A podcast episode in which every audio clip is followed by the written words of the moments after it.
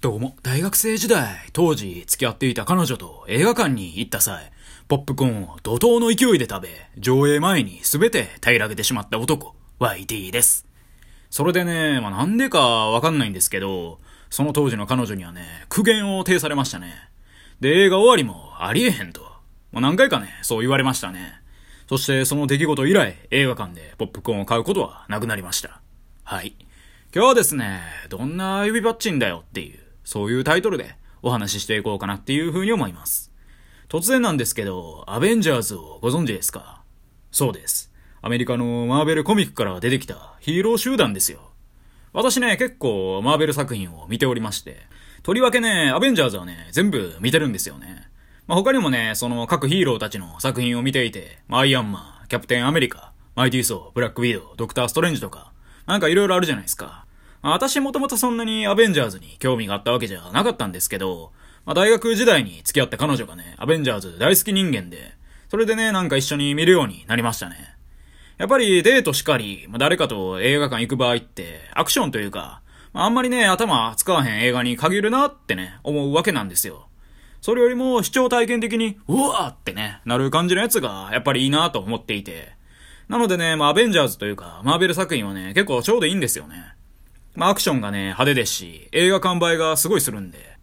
まあマーベル作品全然知らない方からするとわかんないと思いますけど、私はね、ファルコンが何気に好きでしたね。まあやつ単体の映画ないんですけどね。うん、超弱いんですけど、なんかね、いいやつ感がすごい漂ってて最高なんですよね。キャプテンアメリカがいなくなった後は、確かね、あのキャプテンの持ってるシールドを受け継ぐぜ、みたいな。なんかそんなくだりもあって、で、そのファルコンの奮闘記みたいなんがディズニープラスかなんかでね、見れた気がします。まあそれ一切見てないんでちょっとわかんないですけど。んで、そんな感じで私はね、アベンジャーズ作品をなかなか色々見ておりまして、で、どの作品が一番好きかって問われたらね、インフィニティ・ウォーって答えるんですよね。で、このインフィニティ・ウォーっていう映画は一言で言うと、まあ、圧倒的サノスゲーですね。まあ、サノスっていうね、本当にラスボスみたいなやつがいて、ただ、こいつはね、自分なりの正義を持ってるんで、まあ、単にね、悪者ってわけでもないんがややこしいところで、まあ、圧倒的な強さで、で、自分のね、掲げる正義に基づいてね、宇宙の生き物たちを殺戮しまくりよるんですよ。まあ、これがどこが正義やねんって感じなんですけど、まあそれはおいおい。で、そのサノスに対抗すべくアベンジャーズは立ち上がるんですけど、もうね、サノスがもう半端やないほど強すぎて、もう手回しも出ないんですよね。それでまあ、これまでにないほど、まあ絶望的な状況にまでアベンジャーズは追い込まれるわけなんですけど、まあこれね、アベンジャーズの最終回、エンドゲームへの布石にもなるっていう作品なんですよね。で、映画の内容についてね、まあ、もう少し触れていこうかなと思うんですけど、まあ、そもそもね、サノスがなんでね、そんな殺戮の限りをするようになったかと言いますと、まあ、彼の考えだと、その宇宙に生きる生命体の数がもう爆発的に増えてもうたと。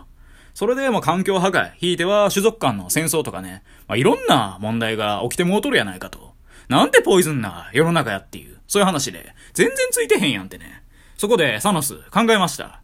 ものすごいパワーを秘めた、なんかね、6つのストーンを集めて、で、それをね、なんかもともとね、なんか自分の左手か右手かどっちかにね、なんかガントレットつけてて、で、そこにね、その石をパンパンパンパンって6つはめ込んで、んで、指パッチンすることで、なんか無作為にね、宇宙の生命の数をね、半分に減らせばええやないかと。生命の数を半分にすることで、そういう環境破壊とかね、戦争とか防げると。そして無作為なんで、平等でもあると。サノス曰く、このソリューションを通じてね、宇宙は平和になるっていうことなんですよね。でね、私、初めてね、この構想を聞いた時ね、度肝を抜かれましたね。指パッチンの性能いかれすぎやろと。まあ、指パッチンってね、まあ、日常生活の中で考えていただければ容易にわかると思うんですけど、まあ、なんか気づきを得た時とか、まあ、誰かのね、注意を引く時に、まあ、使う程度だと思うんですけど、まあ、彼の指パッチンでは、全宇宙の人口がね、半分になるっていう、そういうことなんですよね。これにはね、ゴールドフィンガーと歌われる加藤隆もね、腰抜かすでしょうね。まあ彼はね、腰の振りすぎで抜けてもうただけかもしれないですけどね。うん。まあちょっとゴールドフィンガーとか加藤隆とか、まあ知らない方はね、ぜひググってみてください。で、まあそんなサノスはね、そのストーン、まあ、6つ集めないといけないんで、それをね、集める過程で、まあ様々な惑星に自ら赴いて、で、無作為にね、なんか半数の人口までもう殺しまくるっていう、まあそういう行為をね、繰り返してたんですよね。で、先ほども申し上げた通り、ここでの無作為は彼にとってのま平等なんですけど、まあ、一回だけね、そのガモーラっていうね、女の子がいるんですけど、それをね、なんか、まあ、こっちこの子可愛いなみたいな感じで、その自身のエゴで、まあ、作為的に救ってしまったんですよね。無作為に殺してきたけれども、まあ、その子だけは作為的に救ってもうたと。で、彼にとってはこれがもう唯一の罪らしくて。まあ他にもね、なんかめちゃくちゃ殺すっていうやつに関しては、まあ平和につながるから、そら正義やっていうね。まあそういう理論で、それでストーンを集める過程でね、なんか愛するものを犠牲にしなければならないっていう、なんかそういう制約が課されたんで、まあ彼はね、涙ながらにそのガモーラっていうね、まあ女の子、その時はもう大人になってるんですけど、その子をまあ殺して、で、そのストーンをね、手に入れるんですよね。で、6つのストーンのうち、確かね、3つぐらいはなんかアベンジャーズのメンバーが持ってたんですけど、もう全員でボッコボコにされてね、取られるんですよね。サノス強えって感じで。で、最終的になんか6つのストーンを集めた彼はね、指パッチンで宇宙人口のね、半分を消滅させて、で、彼自身の体もね、その指パッチンの代償でね、ボロボロになっちゃうんですよね。なんてリスク高い指パッチンやって感じなんですけど。はい。で、そんな感じでね、この映画終わっていて、で、当時見た時ね、どないすんのこれって思いましたね。でね、まあこれはね、後々エンドゲームって映画に続いていくんですけど、まあその話は、まあまた別の機会ということで。でね、この映画で私はいくつか学びがあったんですよね。ただの脳筋に思えるサノスなんですけど、見方を変えると、サノスってね、まあ案外ちゃんとしてるんじゃねと。純粋な悪者っていうわけではなくてね、むしろ自身の思う正義に、まあ、愚直なだけだったんじゃないだろうかと。喫水のリーダーシップがあって、そしてそれを支える強い信念を持っていたんじゃないかしらと。そこでね、まあ、奴のリーダーシップについて、まあ、考えてみたんですよね。そしたらね、奴の考えは一貫してるんですよね。あくまで目標は宇宙の平和やと。そのために人口を半分に減らす必要があるっていう。それで、まあ、失われる命はね、平等に選ぶと。ここの無作為はもう平等っていうね。無作為イコール平等っていう、まあ、彼の黄金方程式があるんですよ。まあ、めちゃくちゃな論理ですよ。私もそう思いました。ただ、綺麗事だけでも世の中はね、回らないっていうこともまた事実なんですよ。彼にとっての正しい道が、まあ、殺戮の指パッチンだっただけなんですよね。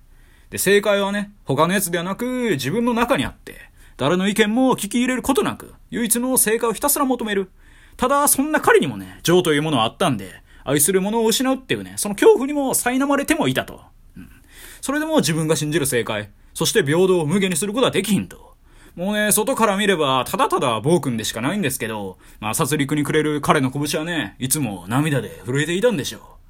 う。まあ、知らないですけど。で、まあ、そんな感じでね、そのサノスの生き様を見て、まあ私、サノス型リーダーシップっていうものをね、勝手に提唱しておりまして、まあそれ何かっていうと、達成困難な目標を自分の意思で掲げると。そしてその目標達成のためには、どんな犠牲も厭わない。そしてその目標のためにスピード感を持って次々にアクションを起こす。そして全責任は最終的に自分が負うっていう。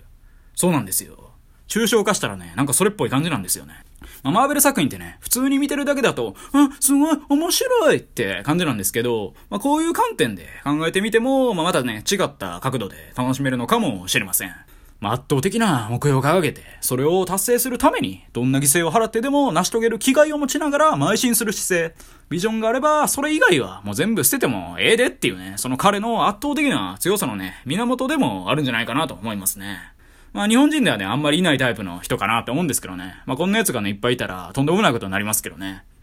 だからね、今後ね、何かしらの分野で成功を収めたいなっていう場合はね、まあ、その姿リーダーシップでね、頑張ってみるんもいいんじゃないかなっていうね、そんな話でした。